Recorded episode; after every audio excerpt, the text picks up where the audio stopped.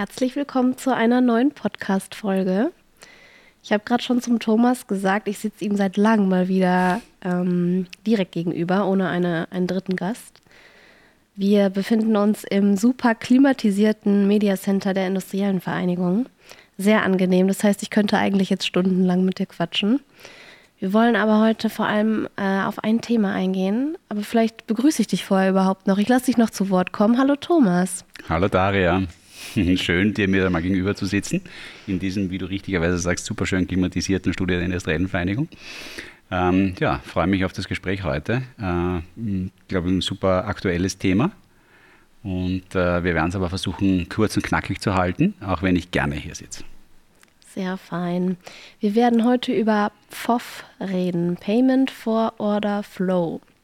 Ich muss sagen, ich würde mich selber auch noch als Laien bezeichnen. Ich habe es gelesen und dachte, ah, okay, wurscht.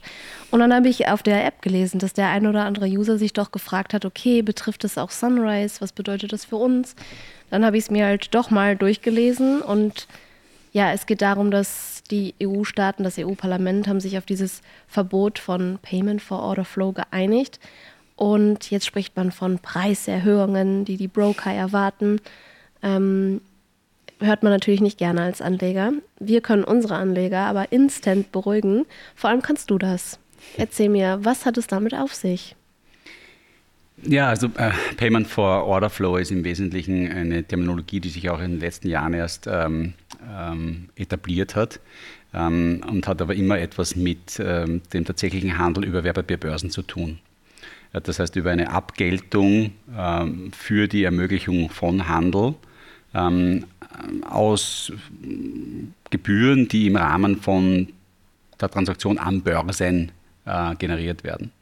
Ähm, Voranteile sowie Anteile an unseren Fonds werden nicht an Börsen gehandelt, ähm, sondern die werden direkt über die, ähm, das sogenannten Transfer Agent, in unserem Fall, das ist die Depotbank der Fonds, ausgegeben und wieder zurückgenommen.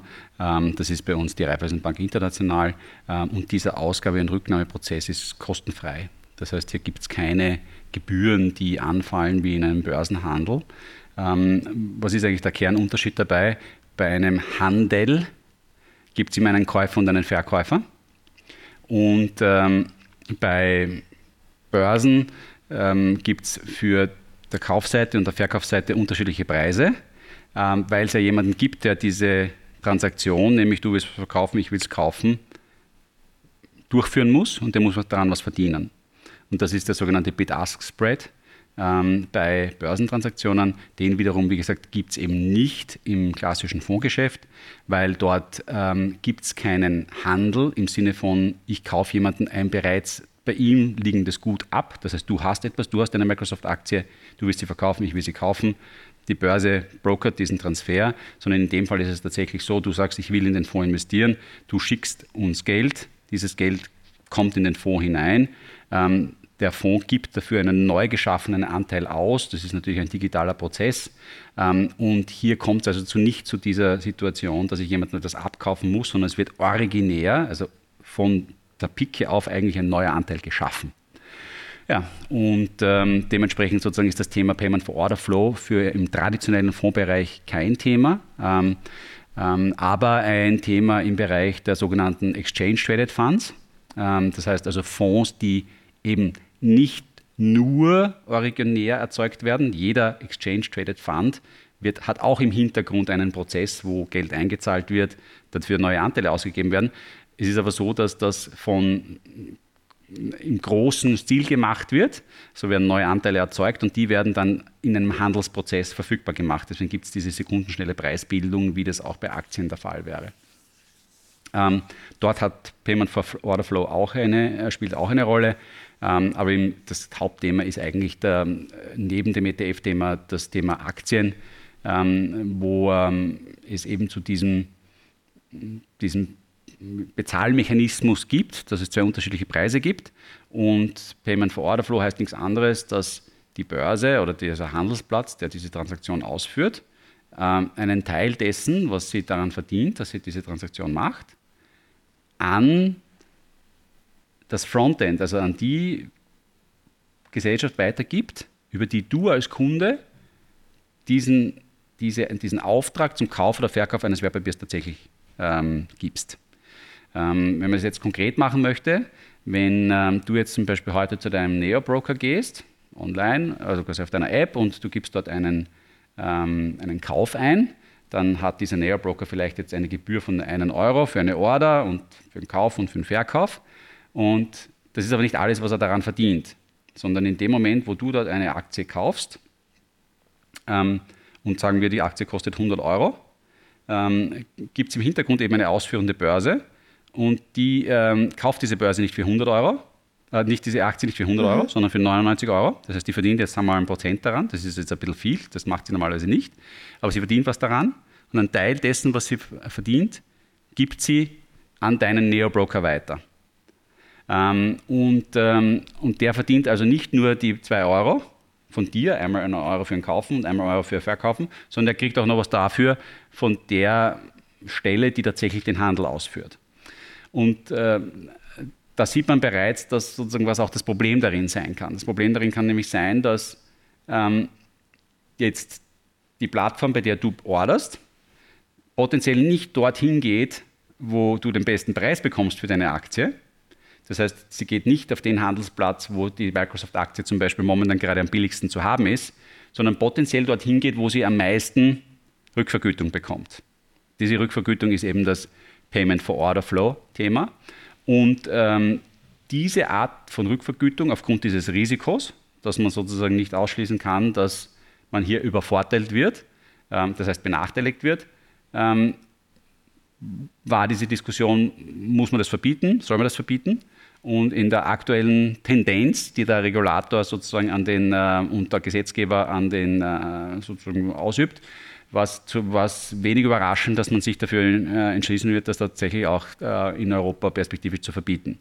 Äh, ganz weit ist es ja noch nicht gekommen, es müssen einige Umsetzungsschritte mhm. passieren und das soll ja dann erst ab 2026 kommen.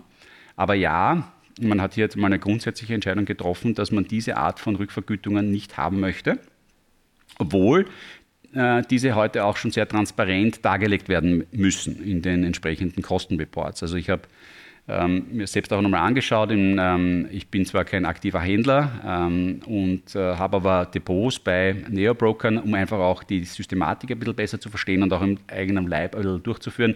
Das ist ein großes Thema, das ich auch immer wieder hier erwähne. Wir machen deshalb vor allem auch 10 Euro Sparpläne nicht, weil man mit einem 10 Euro Sparplan sich tatsächlich ähm, äh, die Pensionsvorsorge sozusagen ähm, ermöglichen kann. Dafür reichen 10 Euro einfach nicht im Monat. Aber wir, ich bin ganz fest davon überzeugt, dass man alles einmal probieren muss. Äh, mit möglichst kleinen Chargen, weil nur wenn man es mal gespürt hat, was das eigentlich bedeutet, kann man das Vertrauen aufbauen und die Erfahrung aufbauen, dass es dann auch tatsächlich äh, mit größeren Voluminen sinnvoll äh, gemacht werden kann. Ähm, und, ähm, und, ähnlich ist es sozusagen, probiere ich alle anderen Themen auch aus, weil nur wenn man es mal probiert hat, weiß man eigentlich, wovon man spricht. Learning by doing. Genau. Und, ähm, und diese, und das, was sich heute unter eben Payment for Order Flow verbirgt, ist das, was im Kostenausweis von einem Neo-Broker heute typischerweise Zuwendungen Dritter genannt werden würde. Das heißt, Sie bekommen noch zusätzlich Geld von dritter Seite für das, was Sie dir verkauft haben. Ähm, im, ähm, bei einem ETF ähm, ist, das, ist die Gesamtkostenbelastung, das heißt einmal die Kaufkosten, die ich habe, die sind oft sehr gering oder eben ein Euro oder gar nichts. Ähm, dann habe ich das Produkt selber, das ist wie bei uns im Fonds. Der ETF hat genauso eine Managementgebühr, das kostet mich das Produkt pro Jahr. Äh, und dann habe ich eben noch diese Handelskosten bei den ETFs und bei den Aktien, die es bei uns in Fonds nicht gibt. Und aus diesen Handelskosten werden dann diese Zuwendungen Dritter schlussendlich bezahlt. Und ähm, daran stoßt sich der Regulator aus den Gründen, die ich vorher genannt habe. Ähm, ich persönlich äh, bin, es ist ein zweischneidiges Schwert. Ich glaube, dass diese, äh, diese Art der Rückvergütung nicht nur schlecht ist. Äh, ich glaube auch, dass es und es gibt dazu auch einige Studien, die auch zeigen, dass ähm, ein Broker, der Payment for Order Flow Gebühren nimmt, nicht zwingend äh, auch tatsächlich schlechtere Ausführungspreise hat als andere. Ähm, aber es ist natürlich, es ist, eine, es ist ein es ist ein slippery slope, weil es gibt gewisse Zeiten an einem Tag, wenn man handelt und gewisse Wertpapiere, die man handelt, wo diese Ausführungsgebühren sehr, sehr eng sind und sehr stark gebunden sind an, an gewisse Referenzsätze. Ähm, ich weiß, das klingt jetzt alles vielleicht ein bisschen alien, aber zum Beispiel, wenn du in Deutschland ähm, bei Trade Republic äh, als ein Beispiel untertags eine Aktie, eine deutsche Aktie, eine Siemens-Aktie zum Beispiel handelst, dann ist das, was ähm, die Trade Republic hat im Hintergrund eine, ähm, einen Handelsplatz angebunden, gebunden, das ist die Lang- und Schwarz-Exchange.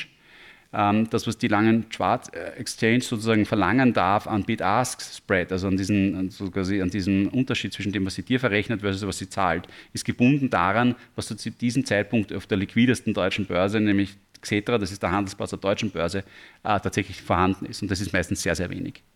Das heißt, die, die tatsächlichen äh, Unterschiede zwischen Kauf- und Verkaufspreis sind extrem gering. Und, ähm, diese, und, der, und der Handelsplatz, den du bei einem Neo-Broker hast, der hält sich auch daran und verrechnet nicht extra mehr. Das heißt, in einem typischen ähm, Setting, ähm, wo ich einfach nur, ich würde mal sagen, quasi vernünftige, kluge Dinge mache, wie einen ETF-Sparplan, ähm, wie ähm, in Standardaktien großer Unternehmen zu investieren, ist die Wahrscheinlichkeit, dass ich übervorteilt werde, extrem gering. Gleichzeitig habe ich diesen Benefit, dass ich etwas habe, was es früher nicht gab, nämlich Transaktionen, die, extrem, die sehr günstig sind, wo ich nicht extra den Broker Kommissionen zahlen muss.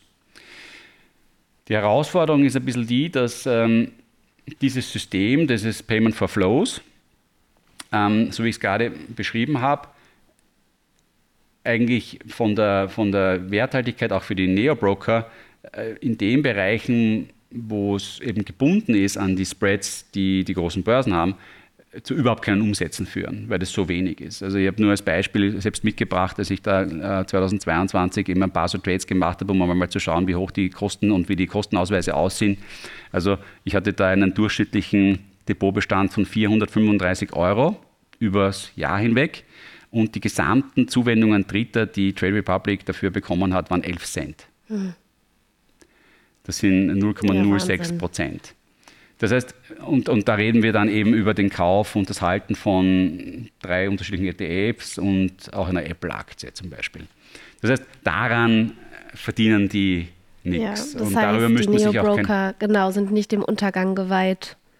Naja, das Problem dabei ist schon das, dass äh, wenn sie, wenn es immer so wäre wie hier, mhm gäbe es ja keinen Grund, warum irgendjemand als Investor überhaupt in diese Unternehmen investieren würde, weil ich meine, für die 11 Cent, die sie da verdienen auf meine 435 äh, Euro kann das Unternehmen nicht viel wert sein. Das muss man sich ja immer die Frage stellen. Und trotzdem sind die Bewertungen mit ein paar Milliarden Euro. Jetzt muss man sich fragen, okay, wie, wie rechtfertigt sich so eine Bewertung von ein paar Milliarden Euro? Und ähm, das kann halt nur deshalb sein, weil es an anderer Stelle halt doch ein bisschen mehr damit verdienen, als die 11 Cent, die sie hier mit mir verdient haben. Und da sozusagen wird es jetzt komplett kompliziert, weil ähm, das, was ich gerade beschrieben habe, dass es eben Marktmechanismen gibt oder auch regulatorische Mechanismen gibt, die das, was sie verdienen dürfen, beschränkt auf einen sehr schmalen Grad, nämlich diese Xetra-Spreads. Das gilt halt nur, während die deutsche Börse offen ist, nämlich Xetra offen ist, jeden Tag von 9 bis 17.30 Uhr, wochentags, und halt nur für Titel, die dort gehandelt werden. Wenn ich jetzt aber außerhalb dieser Handelszeiten handle, oder auch Assets, die oder quasi Finanzinstrumente, die dort nicht gehandelt werden, dann sind es halt oft nicht mehr nur diese fünf Basispunkte, also 0,05 Prozent, die da vielleicht auch rückvergütet werden, ähm, weil auch nicht mehr vergütet werden kann, weil der Ausführungsplatz auch nicht mehr daran verdient, sondern es wird viel mehr. Und ähm, und da ist dann die Gefahr begraben. Nicht nur, weil ähm, wenn man sich, wenn der kluge Anleger, der sich nur, der sozusagen die Dinge tut, die für ihn Sinn machen, äh, mit dem verdienen sie nichts. Ähm, verdient wird dann dort, wo es vielleicht nicht so klug ist von der Anlageentscheidung und, äh, und das aber dann sehr ordentlich und da spielt Payment for Flow eine große Rolle, weil zunächst schaut der Trade gleich billig aus. Er schaut nämlich auch so aus, als würde ich nur einen Euro reinzahlen und einen Euro rauszahlen. Im Hintergrund ist aber dieser Unterschied zwischen dem, was ich für meine Aktie zahle und was derjenige, der sie mir besorgt, der Handelsplatz, dafür gezahlt hat, in den Fällen häufig deutlich höher. Das heißt, ich kaufe sie eigentlich zu teuer. Weil nur so gibt es ja eine Wertschöpfung auf Seiten dessen, der mir die Aktie verkauft hat, die er auch wieder teilen kann mit dem äh, Platz den, oder mit, der, mit dem Broker, den ich verwendet habe, um die Aktie zu kaufen. Und, und das ist ein bisschen so die Gefahr, die sich da sozusagen, die der, die, der Regulator da sieht und äh, die ist tatsächlich auch gegeben. Ähm, die die Realität, also nur einmal kurz mal ab, nur kurz abzugreifen, diese die Zahlen, die ich da erwähnt habe, die sind alle nicht so, das klingt alles irgendwie so, so, so wenig, nicht? Aber, aber kein viel macht Mist in diesen Transaktionszahlen und es gibt dazu auch ähm, eine sehr spannende Rede ich zu viel schon oder ist das noch okay oder habe ich die schon verloren? Ich, na, alles gut. Ja, okay. Also es gibt ähm, das Thema Payment for Flow ist nicht nur in Europa ein Thema, das jetzt quasi gerade jetzt mal regulatorisch beobachtet wird, sondern äh, ist in den USA sind diese Neobroker ja viel früher gekommen und auch dort hat man sich das angeschaut. Und ähm, da, da gibt es ein, ein Forscherteam, die die eigentlich jeder, der in der Finanzwissenschaft oder Wirtschaft tätig ist, seit vielen Jahren äh, kennt, ähm, die sich vor allem ganz früh mit Fehlverhalten von Anlegern beschäftigt haben. Ähm, ähm, das ist ein Brad Barber und ein Terence O'Dean, sind die beiden äh, Senior-Leute und äh, die haben ein Paper äh, veröffentlicht, wo sie sich das Thema Impact von Payment for Flow auf Ausführungskosten angesehen haben. Und die haben das tatsächlich so gemacht, weil diese, diese, diese Frage, was zahle ich für meinen Trade wirklich, ist extrem schwer zu beobachten. Ähm, das heißt, ich persönlich könnte das gar nicht beobachten, weil ich eigentlich nie weiß, um wie mhm. viel Geld die Gegenseite einkauft. Ähm, und ehrlich gesagt ist es ja auch so ein Thema, warum, äh, wenn, äh, das, es ist nicht immer so, dass der Handelsplatz, wenn ich jetzt, wenn der mir eine Aktie verkauft, also ich, ich gehe auf Trade Republic und sage, ich hätte gerne Microsoft. Dann schickt äh, Trade Republic an Lang und Schwarz äh, Microsoft und, und Lang und Schwarz sagt, hier ist einmal Microsoft. Lang und Schwarz muss nicht sofort die Microsoft-Aktie irgendwo anders besorgen. Die können sozusagen diese Position auch offen halten, weil sie auf eigenem Buch sozusagen quasi sagen, okay, na, wir glauben, morgen wird Microsoft billiger sein, dass sie warten bis morgen und dann kaufe ich es und dann habe ich was daran verdient. Fair enough. Ja, wenn Sie das als Risiko nehmen, dann sollen Sie Geld dran verdienen. Typischerweise werden diese Positionen sofort geschlossen. Das ist dann eben dieser Bid-Ask-Spread, was nur verdient wird. Aber oft, häufig werden solche Positionen auch off, offen gelassen. Ähm, manchmal kurz, manchmal länger. In der Sprache der Händler man, spricht man irgendwann einmal über Positionen, die lange schon offen sind und nicht geschlossen wurden, über stinkende Positionen. Mhm. Ähm, die, aber gehen wir mal jetzt vom, vom klassischen Fall aus, das wird sofort zugemacht. Ich als Handels, ich sozusagen als dir ja, weiß gar nicht, was die da hinten machen, was die da schlussendlich verdienen. Diese Art von Transparenz wird nicht dargestellt. Das heißt, für mich ist es ganz schwer zu wissen, wie viel hat diese, was wäre jetzt überhaupt mein bester Ausführungspreis gewesen? Ähm, ich sehe immer nur den einen Preis, den ich gezahlt habe. Ähm, was die gemacht haben, ist, äh, die haben über fünf unterschiedliche Broker ähm, mehr oder weniger simultan 85.000 Trades hinausgeschickt in, glaube, 125 unterschiedlichen Aktien und haben sich sozusagen bei diesen simultan abgeschickten Trades angesehen, ob sich die Ausführungspreise verändern. Also wirklich äh, so quasi, ich zum gleichen Moment ordere ich Microsoft hier, Microsoft dort. Mhm. Ähm, ändern sich da die Preise. Und äh, die, haben, die haben beobachtet, dass sich diese, die, die, der Preisunterschied, der sich da zeigt, ähm, also dieser Spread zwischen dem, was man selber zahlt und was die andere Seite dafür hergeben muss, ähm, äh, zwischen 0,07 Prozent in dem konkreten Fall und ich glaube 0,45 Prozent teilweise sozusagen aufgeht. Das heißt, manchmal kriegst du einen, also der, der schlechteste Preis ist der, wo der Unterschied zwischen dem, quasi was, was eigentlich quasi der Markt sagen würde, was diese Aktie gerade wert ist und das, was ich heute zahlen muss, ist um 0,45 Prozent höher. Und das klingt jetzt alles nochmal, und das ist der eigentliche Grund, warum ich es erzähle, nicht so wahnsinnig viel. Aber einer bei dem, bei dem Volumen, das an Aktien gehandelt wird, und das ist jetzt der amerikanische Markt, ist sie 0,01 Prozent. Entsprechen einen Vermögenstransfer, den entweder der Käufer hat oder die Handelsplattform von ungefähr 2 Milliarden US-Dollar. Ein so ein 0,01 Prozent Ding. Das heißt, die, äh, die Frage quasi, wie effizient ausgeführt wird und wie viel Geld da drin hängen bleibt in diesem Transfer zwischen Kaufen und Verkaufen, hat gigantische volkswirtschaftliche ja. Äh, Folgen. Ob, das, ob, diese, ob, in diesen, ob ob das 20, 0,2 Prozent kostet oder 0,05 Prozent kostet, ist, klingt im ersten Moment nicht viel, ist aber, wenn du auf die gesamten Volumina sprichst, äh, gigantische Summen. Ja, ähm, ja und äh, daher sozusagen auch eine sehr relevante Frage, wie effizient das alles tatsächlich abgebildet wird. Was, dieses, äh, was diese Studie von äh, Schwarz, äh, Barbara O'Dean da, ähm, auch gezeigt hat, ist aber, dass sie tatsächlich keinen Zusammenhang zwischen den Ausführungspreisen und der Frage, ob die ausführende Plattform Payment for Order Flow nimmt, also tatsächliche Rückvergütungen bekommt oder nicht bekommt, dass das nicht zusammengehangen ist. Das heißt, ob das jetzt quasi eine Plattform war, die sich mit Payment for Order Flow finanziert, wie Robinhood zum Beispiel, also mhm. der große amerikanische Neobroker, ja. den jeder kennt, oder eine andere, die das nicht tut, war tatsächlich nicht ausschlaggebend. Interessanterweise hat man dort festgestellt, dass das gleiche ausführende Haus, das heißt in dem Beispiel von vorher Trade Republic Lang und Schwarz, das heißt Lang und Schwarz, die beliefern ja nicht nur Trade Republic als Handelsplatz, sondern vielleicht noch, noch die ein oder andere als Frontend, systematisch unterschiedliche Frontends, also in Amerika wäre das halt irgendwie Charles Schwab oder ähm, TD Ameritrade oder Robinhood oder wie sie alle heißen, so diese Online-Broker, dass der eine systematisch andere Preise kriegt als der andere. Das heißt, wenn du Kunde bist bei einem, ohne dass du das weißt, zahlst du quasi systematisch mehr für deine Aktien als beim anderen, weil er von seinem Ausführungsplatz unterschiedliche Preise gequotet bekommt. Warum das so ist, sei dahingestellt, äh, aber das war zumindest das Ergebnis dieses Papers. Ähm, Wann war das?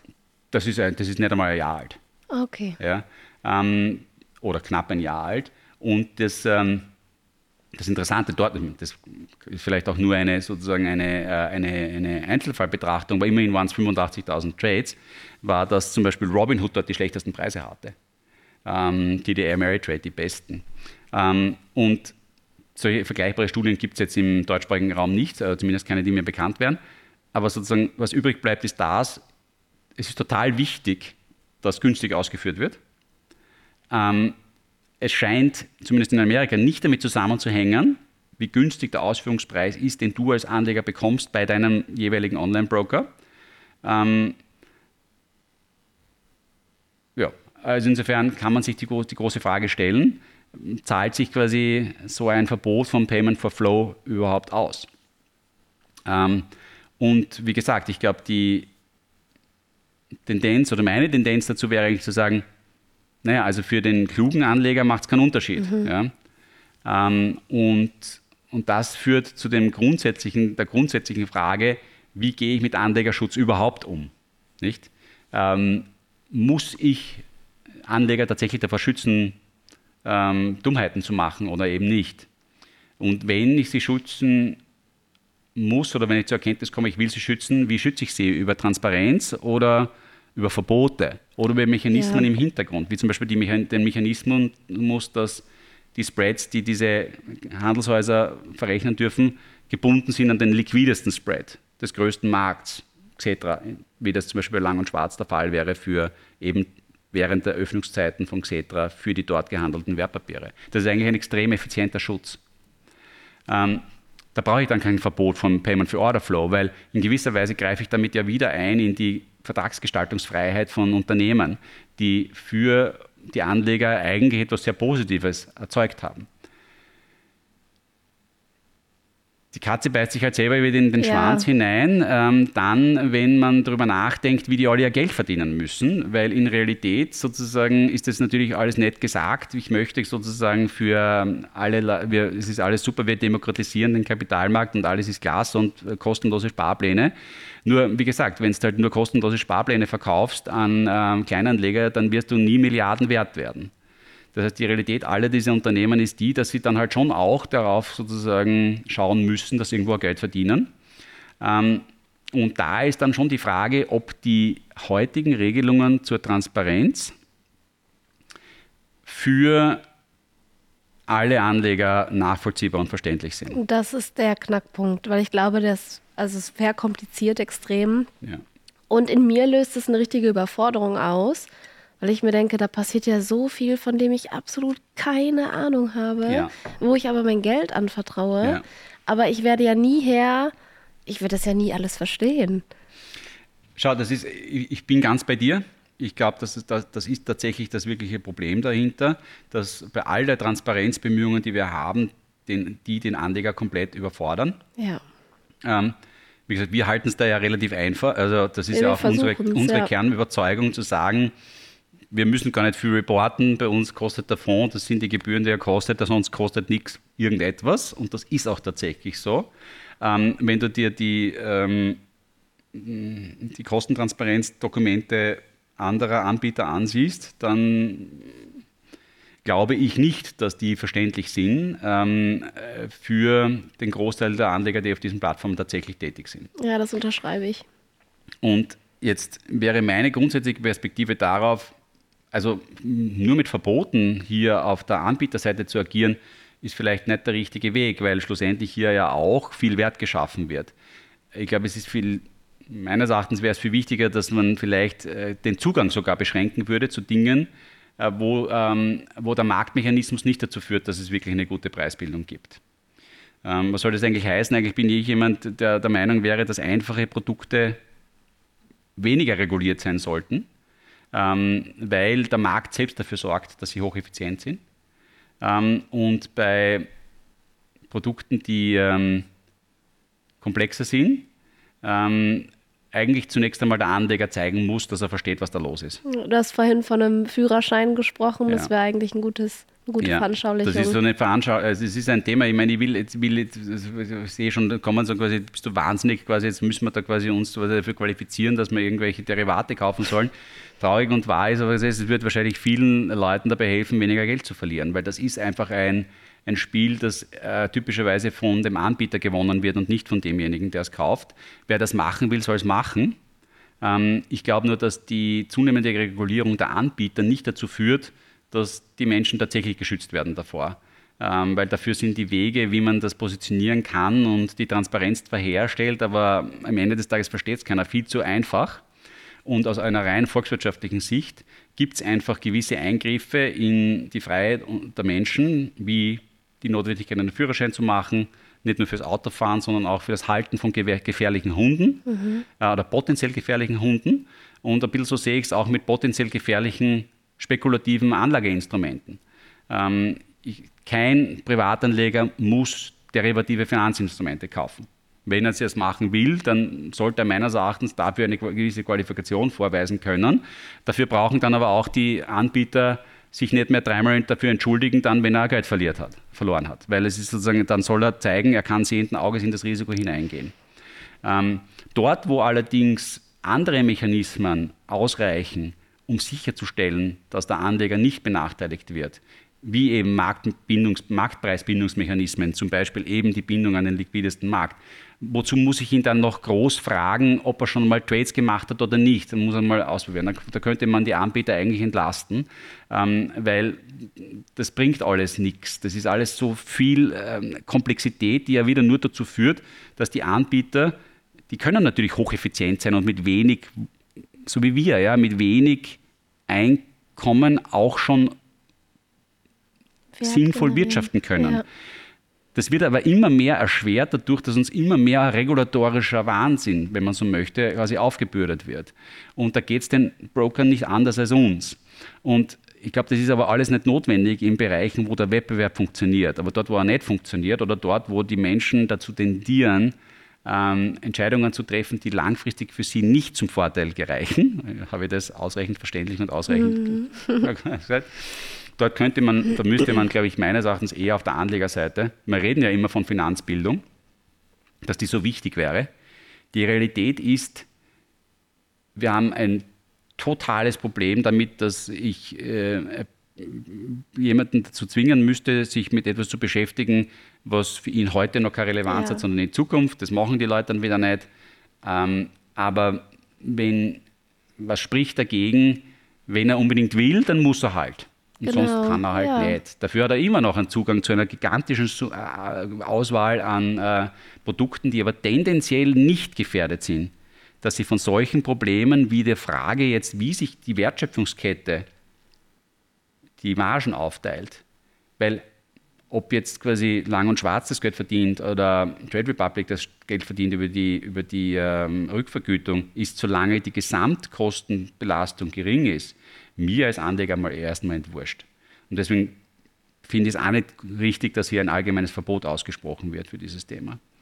Ähm, wie gesagt, auf der anderen Seite glaube ich, dass es viel sinnvoller wäre, gewisse Finanzprodukte hinter eine Schranke zu geben, die man nur überspringen kann, wenn man selber zeigt, dass man die Qualifikation dafür hat und nicht nur einen Zettel ausfüllt, den der Anbieter dir vorlegen muss, wo ich irgendwas ankreuzel, was nie kontrolliert wird. Also die Frage in einem Angemessenheits- und Eignungstest, wie das heute heißt, ob ich schon fünfmal in meinem, oder ob ich Erfahrungen habe im, im Aktienhandel, na, wer kontrolliert denn das? Also es ist einfach, ja, es ist, reine Makulatur. Es ist, ist totale ähm, Makulatur. Es wird gefragt ja. ähm, und der Regulator prüft, ob ich es gefragt habe, aber habe ich kontrolliert, ob das wahr ist? Nein, weil ich kann ja gar nicht. Und, und, dementsprechend finde ich, dass diese Themen in die falsche Richtung gehen. Genauso wie die Disclosure und die ganzen Transparenzregeln momentan in die falsche Richtung gehen, wo wir von einem relativ überschaubaren Einseiter auf einen nicht überschaubaren Vierseiter gewechselt sind. Ähm, es hat alles gute Gründe. Man will grundsätzlich das Gute, man überfordert nur die, den tatsächlichen Anleger damit ja, massiv. Ja. Ähm, und wenn ich einfach heute zwar eine Kostentransparenz angeboten bekomme, indem ich, bevor ich einen Trade mache, auf einen Link klicke, der mir dann auflistet, was das alles kostet, das Ding, das dann aber kommt, drei Seiten hat und, vor, und mit den, in den ersten drei Sätzen fünf Begriffe drinnen sind, die, die ich nicht verstehe, Darin liegt der Teufel begraben, ja. So. Also jetzt habe ich lang, äh, ich weiß nicht, ob, ich hoffe, ich bin nicht zu weit abgeschweift, ja, aber das grundsätzliche Thema, also Payment for Order Flow ist nichts anderes als eine Rückvergütung, die ähm, dein Handelsfrontend bekommt von dem ausführenden Börseplatz. Ähm, grundsätzlich meines Erachtens kein Problem, weil die sollen sich selber ausmachen, wer wie viel verdient. Ähm, das Problem, warum man es regulieren will, ist, dass man Sorge hat, dass die, also die Unternehmen, die dir gegenüber sitzen als Anbieter, dort einkaufen, wo es teurer für dich ist, damit sie höhere Rückvergütungen bekommen. Das Problem kann man meines Erachtens auch anders lösen als mit einem allgemeinen Verbot. Ähm, und zum Schluss vielleicht noch das große Thema, wie gesagt, ist es für unsere Kunden tatsächlich ein Thema? Nein, Nein. weil es im Bereich der traditionellen Investmentfonds ähm, diese Art von Rückvergütungen nicht gibt, weil eben diese Fonds nicht an der Börse gehandelt werden, sondern direkt bei der depotführenden Bank ähm, Fondsanteile ausge, ausgegeben und rückgenommen werden und das ein äh, hocheffizienter Prozess ist, der mit keinen Kosten verbunden ist. Das war eine perfekte Zusammenfassung, würde ich sagen. Mit Blick auf die Zeit. Ähm, eigentlich hätte ich gerne noch die Frage gestellt, äh, wenn das Szenario eintritt, wir haben, du hast gerade von 2026 gesprochen, wie bekommt der Anleger das zu spüren? Kannst du das hm. benennen? Naja, es ist davon auszugehen, dass ähm, das, was halt früher immer da war, Kommissionen, also mhm. quasi höhere Gebühren für die Ausführung, irgendwas wird es kompensieren müssen, ja. nicht? Ähm, weil ansonsten funktionieren diese ganzen Geschäftsmodelle nicht. Ähm, wird es dadurch zwingend teurer für den, für den Anleger? Nein, weil ähm, er zahlt ja jetzt auch schon, nur jetzt zahlt er es halt in einer anderen Form. Ähm, die Profitabilität verschiebt sich halt tendenziell weg von den Frontends hin zu den ausführenden Stellen. Ähm, ich befürchte nur, dass es da auch wieder äh, sozusagen wie bei all diesen Dingen und deswegen ist eben die anbieterseitige Regulatorik auch so schwierig, wird es auch wieder Möglichkeiten geben, dass die sich dann irgendwie wieder, ähm, also dass es dann erst wieder zu diesen Interessenskonflikten kommen kann. Ähm, und das würde ich schade finden, weil dann hat man wieder einen Regulationsschritt gemacht, der am Ende des Tages die Kundenseite eigentlich nicht wirklich entlastet ähm, und äh, die Arbeit für alle Player im Finanzsegment wieder komplizierter macht, damit teurer macht und somit auch am Ende des Tages, wie gesagt, die Gesamtkosten, die da entstehen in diesem System, weiter nach oben, nach oben fahren. Also, also ja. ich finde es ich find's sehr ungeschickt. Der Gedanke ist gut, aber die Ausführung daran hapert ist für uns jetzt leichter gesagt, aber. Ja, ja. Ähm, also das, An das, Ansinnen ist gut. Äh, es, ist, es ist ein extrem komplexer Bereich. Wenn es nur kluge Anleger geben würde, wäre es alles kein Problem, weil in dem Bereich sozusagen sind, die, sind andere Regeln getroffen worden, die bereits dazu führen, dass die Leute nicht ähm, sich keine Sorgen machen müssen, dass sie betrogen werden. Ähm, ich glaube, das ist generell in der Anlagewelt überhaupt so ein Thema. Ja? Man sieht ja immer wieder nur dort die kleinen Skandale aufpoppen. Im Wesentlichen ist das alles so durchstrukturiert dass kaum, kaum was passieren kann. Ja, also äh, bei Fonds, wie gesagt, dass die Struktur als Sondervermögen, ganz egal, was mit der gesamten Infrastruktur passiert, ja, das gehört immer einem, das ist echtes Eigentum. Ja. So, ähm, das, äh, die, die Thematik, dass du eben eine Bindung der, der, der Spreads hast, ähm, während Xetra offen ist. Ja. Ähm, das heißt, da, da, da hat man schon viel drüber nachgedacht, da wurde schon viel gemacht. Das gilt natürlich nicht in allen Ländern. Äh, aber Deutschland und Österreich sind da sicher ähm, sehr weit. Ähm, und viele andere Länder wahrscheinlich auch, nur da weiß ich es nicht so genau. Ähm, und da jetzt halt wieder mit so einem allgemeinen Verbot reinzugehen, also wie gesagt, ich bin kein Freund davon, ich glaube, das mhm. müsste man anders lösen. und ich befürchte, dass wenn du es wirklich in den Griff bekommen willst, musst du es auf der Käuferseite lösen und nicht auf der Verkäuferseite. Es war auf jeden Fall spannend, deine Meinung dazu zu hören ähm, eine Expertenmeinung. Und ich glaube auch, dass einige in der Community da auf ähnlichem Niveau wie du argumentieren können und sich eben dafür interessieren. Für mich als Laien war es jetzt viel wow, aber wir haben diese Folge basiert auf dem Wunsch aus der Community heraus und das ist eben auch möglich bei uns, dass ihr immer wieder Wünsche äußern könnt und wenn wir es möglich machen können, dann tun wir das. Und ähm, damit beenden wir eigentlich auch schon die Folge. Es kam mir jetzt ziemlich schnell vor, aber ich glaube, wir haben jetzt doch wieder eine halbe, dreiviertel Stunde zusammengebracht. Ja. Geballtes Finanzwissen.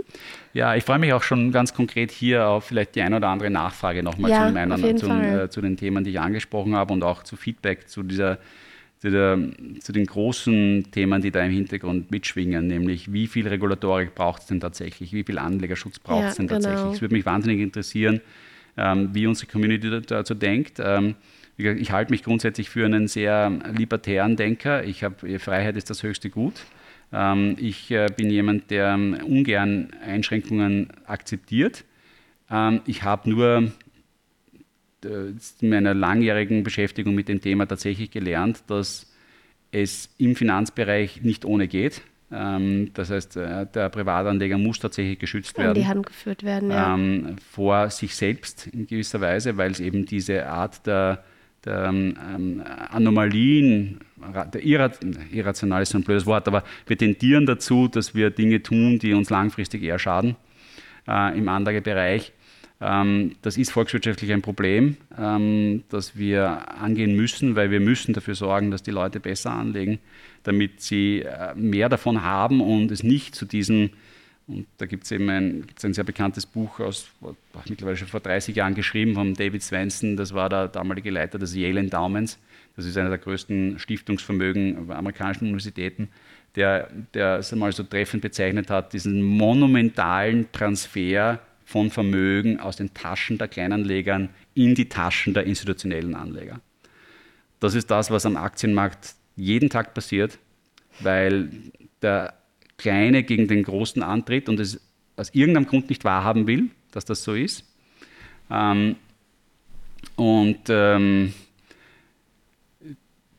diesen, diesen Vermögenstransfer, der ist das, der, der, der stoppen muss irgendwann einmal, wenn wir sichern wollen, dass die Menschen auf breiter Basis ähm, an der globalen Wertschöpfung partizipieren und sich dadurch selber ein zweites Standbein aufbauen können neben ihrer Arbeit für ihre eigene äh, Altersvorsorge.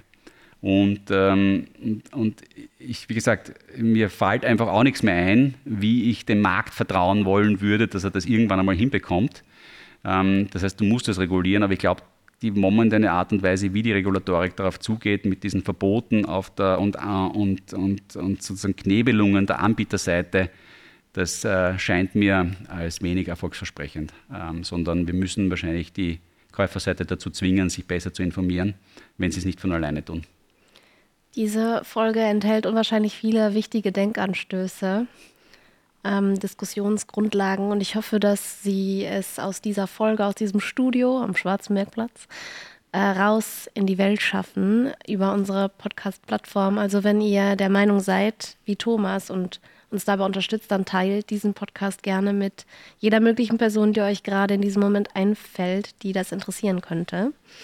Wir freuen uns auf euer Feedback, wir freuen uns auf Reaktionen, wir freuen uns auf das nächste Bisquiz. Ich freue mich auf das nächste Bisquiz und ich freue mich, dich bald wiederzusehen, Thomas. Ja, ebenfalls. Also auf bald.